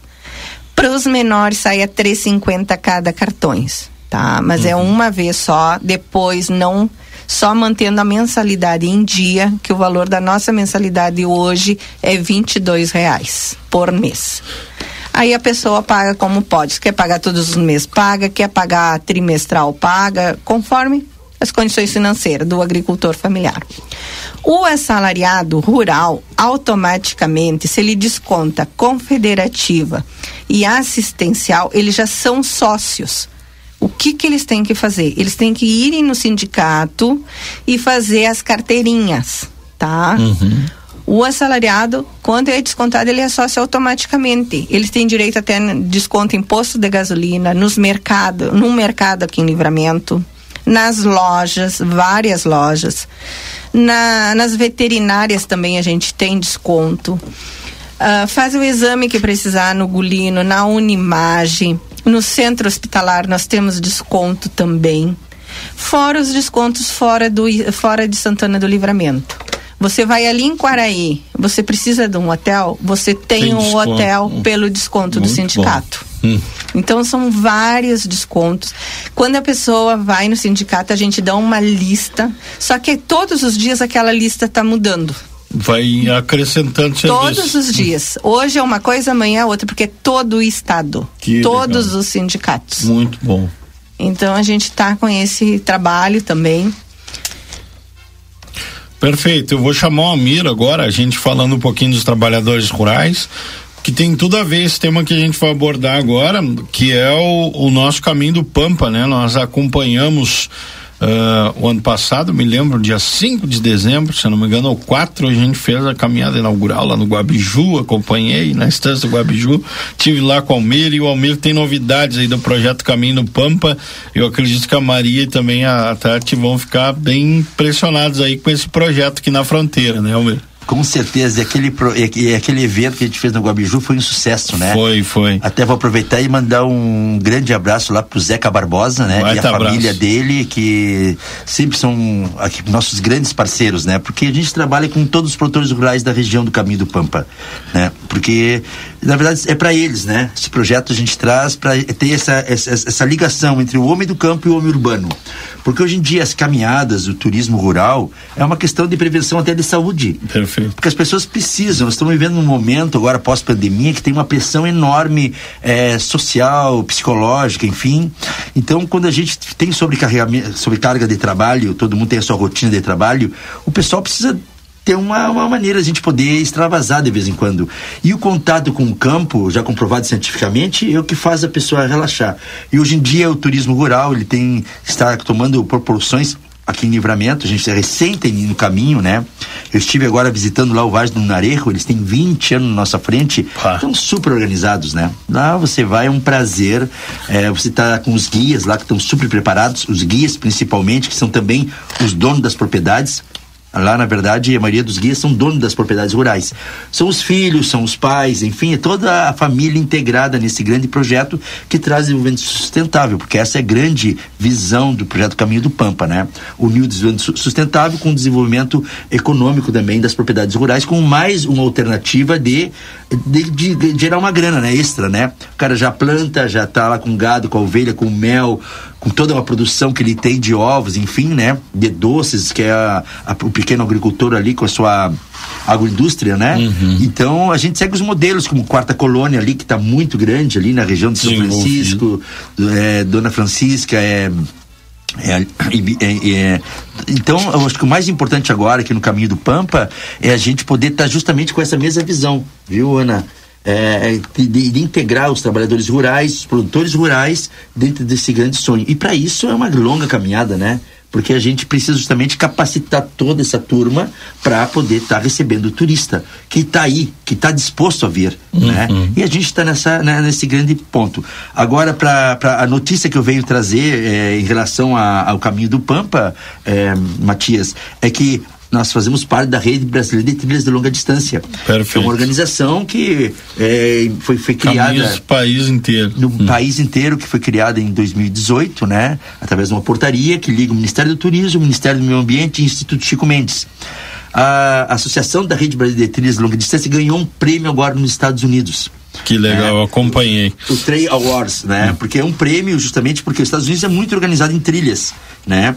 Então até aqui, ó, hoje é, o, o, foi dia foi terça-feira, né? Foi dia 13 de, de, de, de abril. É, aqui fala, hoje, dia da Rede Brasileira de Trilhas receberam o prêmio Advancing Trails Award na categoria internacional no International Trail Summit, que é um evento nos Estados Unidos que premia todas as trilhas deles organizadas e escolhe um país para poder também acompanhar. Dessa vez o Brasil foi escolhido justamente porque a Rede Brasileira de Trilhas está organizando todos os caminhos do Brasil, que já tem caminhos consolidados, né? Cora Coralina, né, Caminho das Araucárias, a Transcarioca, Transmantiqueiras. Então é um grande projeto nacional. E nós aqui no Caminho do Pampa, recém estamos iniciando a nossa caminhada.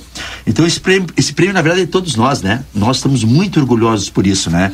Então o prêmio Advancing Trails Award é uma iniciativa da Colisão Americana Trails, a maior organização de trilhas do mundo, que reúne instituições gestoras de trilhas e de áreas protegidas, profissionais, empresas, voluntários né? Que a maioria da rede brasileira de trilhas se faz por, voluntar, por voluntariado.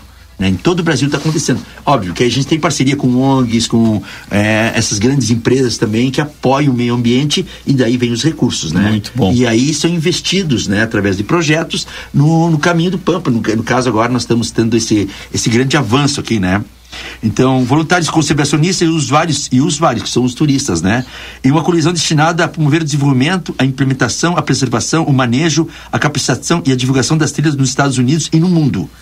Então, então estavam presentes nessa cerimônia a Paulo, Ras, a Paulo Rascão, que é diretora de turismo da rede, o Pedro Cunha e Menezes, que é o, uma das grandes pessoas que incentiva e motiva, um dos grandes, é, como a gente sabe, é, que iniciaram essa, é, essa longa caminhada, né?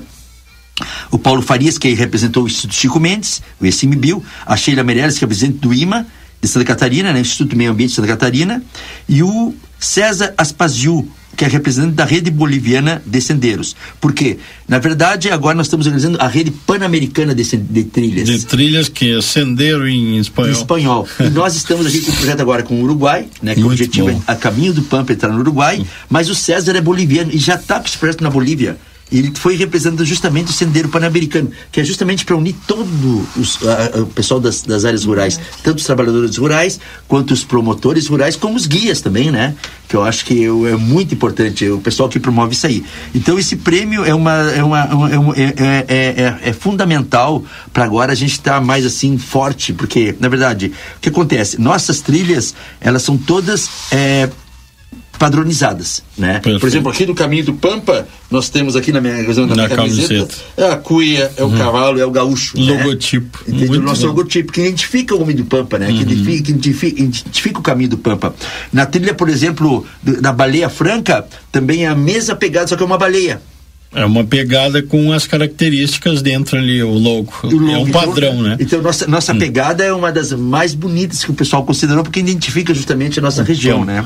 Então, através disso aí, de toda essa movimentação que está acontecendo, é, a gente tá, agora está montando, criando a Associação do Caminho do Pampa né? Perfeito. Que é justamente um momento muito importante para, é, muito a Fundação Associação do Caminho do Pampa, pois sabemos da importância de estarmos organizados para os novos desafios e as novas demandas, incentivos para incentivos para que possamos juntos trabalhar em prol do desenvolvimento sustentável, né? E aí a gente teve agora em Rosário do Sul, agora na quarta-feira, que o prefeito lá nos recebeu, o vice-prefeito Eduardo Ribeiro Ustra, né? Justamente para a gente poder estar tá organizando é, a Associação, Associação na Fronteira. E aí, aí, participaram várias pessoas, né? Então a Letícia, que é bióloga lá da, da, da Prefeitura de Rosário, ela falou sobre o caminho do Pampa. A Marigley, que nós temos um quilombo no caminho do Pampa, né? Que é um quilombo da Chirca. Então a Marigley já nos já, já também conversou sobre a importância do desenvolvimento do caminho do Pampa para integrar justamente o quilombo como ponto de turismo, né? Eu falei sobre a rede brasileira de trilhas e estava também o Leonardo Cera que representava o município de Alegrete, que é o diretor de turismo lá. Então, e várias entidades presentes. Né, que eu acho que o mais importante é isso, as entidades presentes, né, porque é um trabalho democrático, ele vem de cima, de baixo para cima. A gente começa que porque para integrar todo mundo. E por isso essa questão, Ana, dos trabalhadores rurais estarem participando, justamente dos que estão ali sendo beneficiados no caminho do Pampa, é muito importante. É, porque hoje o turismo rural, ele ajuda o homem de, a fixar o homem do campo. Entende? É uma alternativa para o jovem, para todo mundo, porque o que acontece? Nós do que trabalhamos no campo estamos acostumados com vaca, tirar leite de vaca, pegar ali o ovo, ver os animais silvestres, né? Mas o nosso turista não. Isso é o mais legal de tudo. Então as coisas simples acabam se tornando coisa, um atrativo turístico. Almir, vou aproveitar que tu está aqui, já vou, vou conversar com a Maria também, perguntar para ela se, se dentro do Sindicato dos Trabalhadores vocês têm algum projeto pensando em turismo rural, ou se, se é falado, se já foi falado alguma, se, se, se vocês já fizeram alguma, algum projeto nesse sentido. Não, nós não fizemos nenhum projeto ainda nesse sentido. Mas estou achando bem interessante o que o colega está falando aqui. Porque o Almir o Almir estava nos contando, né, Almir, que é. inclusive tem essa possibilidade de, de, acessar recursos, né, ainda mais como uma entidade constituída como é o Sindicato dos Trabalhadores Rurais. De repente é uma é uma oportunidade para os produtores que estão nos ouvindo aí, é, não só integrados dentro do, da, da, rota aí do caminho do Pampa, mas de todo o município, né, e pensar no turismo rural como uma alternativa alternativa de sustentabilidade e viabilidade econômica para a propriedade rural, né? Justamente, eu comentava com a Ana, né, e com também nossa colega aqui, agrônoma aqui, que essa é uma grande alternativa, que é um projeto, na verdade, do governo nacional, e o governo do Brasil, porque qual é o nosso maior problema que nós temos na, hoje em dia, né? É o êxodo, êxodo rural. Perfeito. Né? Como fixar os jovens no campo? Né? Porque o que acontece? As cidades estão inchando. Você vai para São Paulo hoje, não tem mais do que como, entende? Livramento também cresceu bastante. Então, quais são as alternativas? Temos que ter estratégias, né? Então, eu acho que o turismo rural, ele vem justamente para isso, para que o homem do campo se apaixone pelo campo. Né? Porque nós temos que ter paixão, nós temos que ter amor pelas coisas, né? E muitas vezes o homem do campo, que eu sou, eu fui criado no campo, eu sou exilado do campo, como a gente diz, né? Por quê? Porque a gente acaba não tendo alternativa e, e fica sonhando que a cidade é melhor. Muitas vezes ela tem umas situações, mas você tem que estar preparado para vir para a cidade.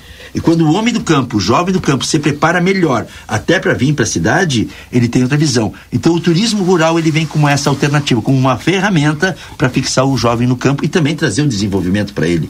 Não é só ficar no campo, não, trazer desenvolvimento. Perfeito. Porque o turismo tem esse papel. E tem acontecido, e tem sido comprovado, né, que no Brasil está acontecendo isso. Né? Esse que... movimento é um movimento muito grande, né? A gente acompanha aí pelas pelas redes sociais e acompanha também pelo crescimento, pela busca do turismo rural, sobretudo depois da pandemia.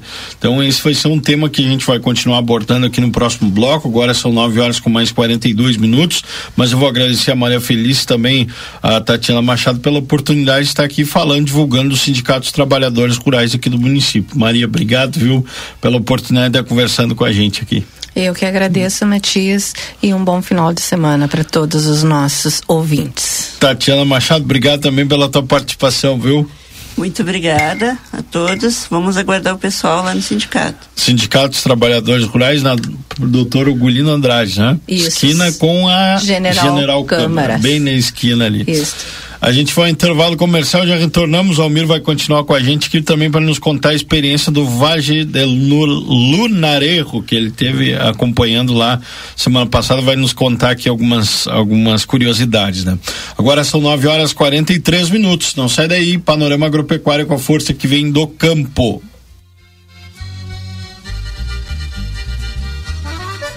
A Rádio RCC-FM está apresentando o programa Panorama Agropecuário. A Recofran é delícia Super Recofran ofertas do fim de semana. Salsicha média ou longa minuto 10 e 25 kg por pacote. Linguiça mista frango sul 800 gramas 11,90. Cerveja local 473 ml 2,89. Batata frita congelada com mint 2 kg e meio 29,90. Baixe o aplicativo tem desconto. Vazio ou fralda bovina Marfrig 29,90 o quilo. Coxa e sobrecoxa com dorso 6,39 o quilo por caixa. Maionese Vigor 200 gramas 1,89. Vinho São Martinho 1 litro e 400 9,88. A Recofran é delícia. A Orquídea é a farinha de trigo mais lembrada e preferida no Prêmio Marcas de Quem Decide 2023. Após tantos anos como a preferida na lista de compras dos gaúchos, chegou a hora de revelarmos a nossa. E quer saber? Na nossa listinha, é você que vem em primeiro lugar. Por isso, fazemos tudo com tanto carinho há 70 anos. Ser a preferida e mais lembrada nos deixa orgulhosos. Afinal, nos seus melhores momentos, você tem deixado um espaço especial para a nossa companhia. Orquídea, farinhas, massas e biscoitos. O outono chegou com tudo no Rig. Aproveite as ofertas da estação. Ervilha Citral 200 gramas, 2,25. Maionese Hellmann's 200 gramas, 13,98. Cerveja Império Latão, 3,59. Vinho Colina, 9,60. Beba com moderação. Linguiça Toscana Frango Sul congelada 800 gramas, 11,80. Costela de novilho Stick House congelada quilo, 23,50. Lava roupas Surf 800 gramas, 7,99. Ofertas válidas até este domingo, dia 23. Rig Supermercados, a gente ama cuidar de você. 60 anos de história, 60 anos de união. Nosso propósito é despertar prosperidade e cooperação.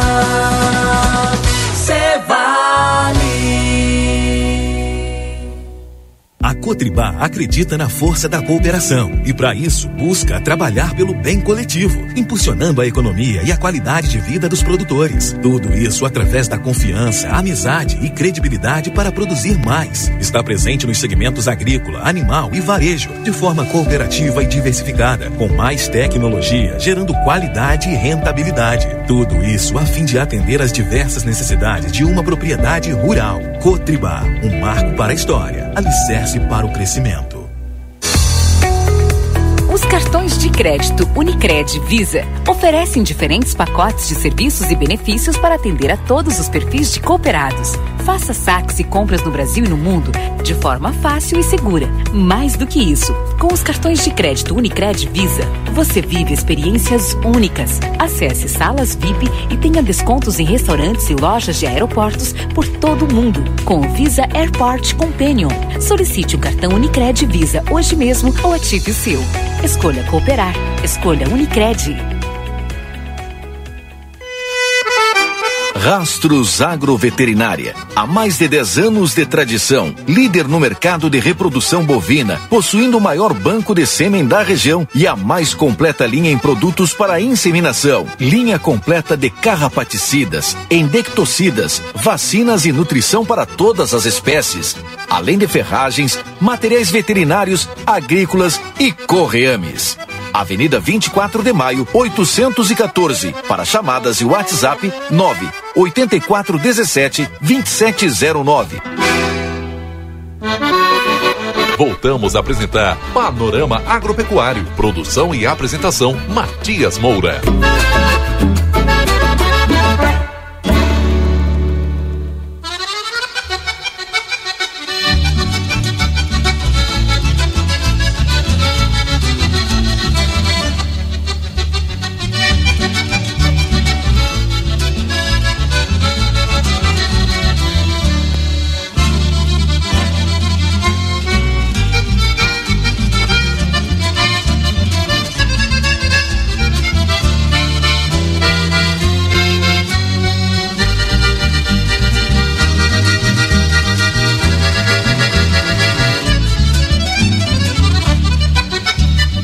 Nove horas com mais 48 minutos agora. Panorama Agropecuário com a força que vem do campo aqui na RCC FM 95.3. 40 anos aí, né? Atualizando, trazendo informações para a fronteira da Paz, a nossa região da fronteira oeste do Rio Grande, região da Campanha também o norte do Uruguai.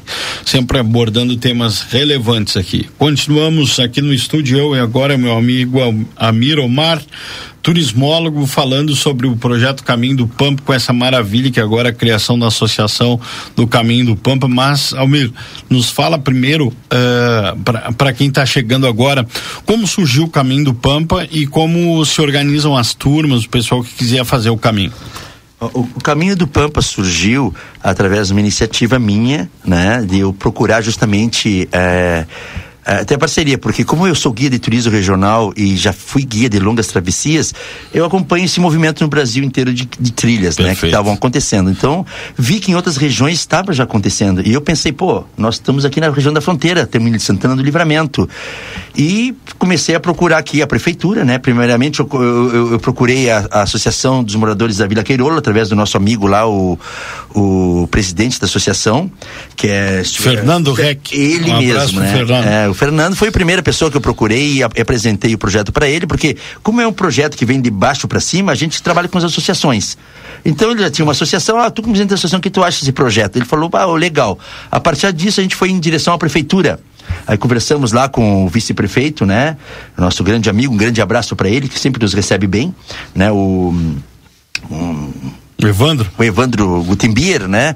É, e aí, a partir disso, começamos a conversar. A prefeitura se interessou, gostou muito, né? Mas estava um, em outro projeto, em outro momento. Aí, procurei o Instituto Chico Mendes, né? O Raul Paixão Co Coelho, é, né? Estive lá no, no, Instituto Chico Mendes e apresentei o projeto para ele, no qual ele se interessou muito. O Raul acabou né, né, me recebendo muito bem lá.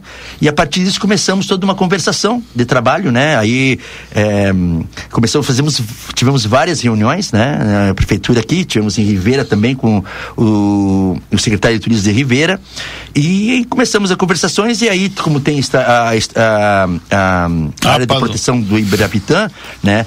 Como eu apresentei para ele, mostrei para ele que fazia parte do, de um projeto com o Ministério do Meio Ambiente, Ministério do Turismo e o Instituto Chico Mendes, ele acabou depois entendendo mais, compreendendo mais, até depois foi num congresso com nós lá em Goiânia, que foi chamado, né, pelo Instituto Chico Mendes, e aí abriu a visão né? E aí surgiram outras parcerias através do Chico Mendes, né? Que foram muito de muito sucesso até um certo momento. Depois, enfim, a, agora entramos no outro processo. Mas mais a primeira parte que é o mais importante, que liga 84 quilômetros aqui de Santana do Livramento, elas estão prontas e sinalizadas. Já está né? pegada ali, o pessoal. Já está pegada e, e, San Diogo. Justamente, já estamos começando a atuar, né? Que agora vai ter a grande novidade, né? Que você me perguntou, dia 13 de maio, né? Já estamos terminando de organizar, nós fizemos uma parceria agora com, eu fiz uma parceria agora através da minha agência com a empresa Trans Tomás, lá do Bento, que eu mando um grande abraço lá pro Bento, né? Que nos cedeu um ônibus. Olha uma parceria aí, com um ônibus, né? E estamos fazendo uma caminhada em direção à Estância São Diogo, do Rodolfo Cunha lá. Que né? maravilha. Então vai ter agora, nós vamos começar a divulgar esse, esse evento pro dia 13 de maio, né? Vai ser num sábado, né? Então nós vamos começar agora a preparar o evento para a gente começar a fazer as caminhadas e o pessoal poder estar tá conhecendo. Nós vamos chegar, na verdade, na beira do Rio Birapitã, que o Rodolfo Cunha lá tem acesso, e nós vamos fazer uma caminhada de 10 quilômetros e chegar na beira do rio, onde nós lá vamos ter uma confraternização entre os caminhantes, né? Acho que vai ser uma, um, um começo, um início das caminhadas aqui na região, que já vai ser o pique. E como eu estava comentando com você antes, eu estive agora numa travessia de três dias no Vale do Lunarejo. Muito bom que foi uma parceria incrível com o El Gavilan, que é do César Vieira, né? Que hum, é um super guia, não é um guia qualquer. Um, lá, na verdade, lá eles são tudo super guias. são donos de propriedades rurais e acabam justamente entrando. Então nós atravessamos três dias do, do Vajunanejo, em Ribeira, até Laureles, que já fica em Taquarembó onde fomos recebidos na metade do caminho por outro produtor rural, o Dario, que é um, um cara que iniciou o turismo rural no Uruguai há 18 anos atrás, né? Pioneiro. Pioneiro total, ele tem a, a, posada Bichadeiro, onde a gente ficou lá na posada dele. Nós levamos um grupo de turistas uruguaios né? De, o pessoal vem de Montevidéu, de São José, é, de vários municípios de Montevidéu. Foram 10 pessoas, fotógrafos, é, pessoas normais, enfim, mas foi uma experiência incrível pela infraestrutura que eles têm lá. Eles têm tudo demarcado, tem eles. E na verdade, eu estava comentando com o Dario, o Dario me contando um pouco da história, né? Que que aconteceu? Foram 10 anos só de cursos que eles tiveram. Eles, eles tiveram o apoio de uma ONG francesa, né? A humanista, que justamente que, que proporcionou para eles? Fez um curso de capacitação né? Eles eram todos produtores rurais, como estava falando a Maria aqui, e donos de propriedades, fez uma, uma, uma, uma capacitação com eles e pegaram os melhores professores do Uruguai. A sorte deles, né, que nós temos também nesse processo todo, tínhamos o Tabaré Vieira em Rivera, que foi um prefeito que fez a diferença no Rivera, e hoje em dia ele é ministro do turismo. E ele incentiva muito o Uruguai O nesse sentido. E principalmente nossa turismo. região aqui, que são as quebradas del norte, que eles chamam.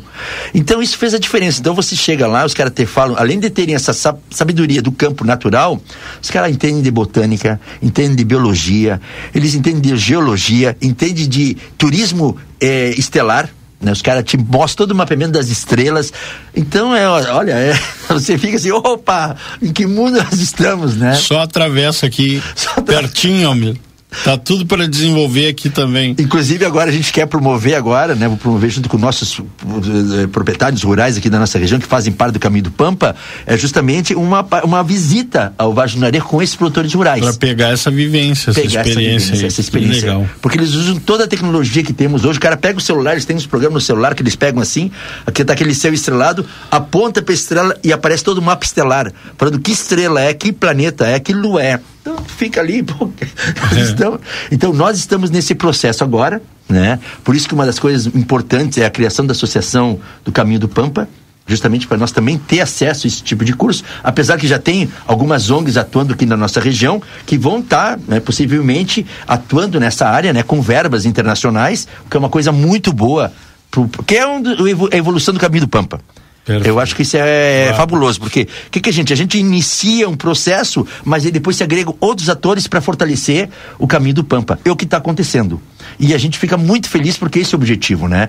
Eu, como guia e como, como turismólogo, né? Como idealizador do caminho do Pampa, como guia e como turismólogo, a gente, eu fico muito satisfeito com tudo isso aí. Né? Eu acho que a gente tem tem- tá aqui para trazer o bem para as pessoas, porque nós temos que fazer o bem para as pessoas. Né? Eu acho que o importante é a gente trazer essa motivação, como a necessidade que o sindicato aqui está vendo nos produtores rurais, de fixar os jovens no campo e a gente também permane- per- é, valorizar o que a gente tem de melhor, que é a nossa natureza. Eu acho que aqui a gente tem espécies raras, únicas, é, em todos, a gente acha, ah, lá a Caatinga, lá o a, a Amazônia, lá o, o- a região da Mata Atlântica do Rio de Janeiro, mas aqui nós temos coisas fantásticas também, que nós temos que conhecer. E a história do Caminho do Pampa, a história do gaúcho, a história do livramento, a- questão histórica Riquíssimo. é riquíssima. E é uma questão que nós temos que aprender agora. Temos todo mundo aprendendo no caminho do Pampa. Aprender como eh, implantar e como desenvolver melhor e estarmos preparados, né, eh, gastronomicamente, né, eh, com guiamentos e com a infraestrutura necessária para receber os turistas que agora estão começando a chegar. Porque ali no Vale do Lunarejo, o, o que está acontecendo é que vem turistas do mundo inteiro. Agora eu tive lá, tinha grupo de suíços, grupo de americanos, grupo de canadenses. Então o pessoal vem, não precisa nem chamar. Porque acontece isso, como o Uruguai tem trabalhado fora do país, eles vêm. Eles diz que até há pouco tempo disseram, nem precisavam de guia. Chegaram, nas, chegaram já no- nas agências, eles mesmos já sabem o nome dos guias, escolhem as agências, enfim. E aqui o- a rede brasileira de trilhas está organizando no Brasil também a mesma divulgação através da Embratur. Muito bom. Então eu acho que nós temos tudo na mão aqui para poder ter sucesso no nosso caminho do Pampa. Esse meu amigo Amir Omar. Amir, muito obrigado por eh, compartilhar um pouco dessa experiência, por falar desse grande projeto que é o Caminho do Pampa, vida longa que venha crescer cada vez mais, que o turismo venha a se desenvolver através de iniciativas como essa. E a gente fala aqui para quem está nos ouvindo agora que quer empreender, faz como o Almir. Tem um projeto, tem uma ideia, olha, vamos levar adiante, vamos buscar parcerias, vamos desenvolver a região, né? E nesse momento, olha, eu queria dar um grande abraço, né, pro cara que abraçou o projeto, que foi o Raul Paixão Coelho do Instituto Chico Mendes.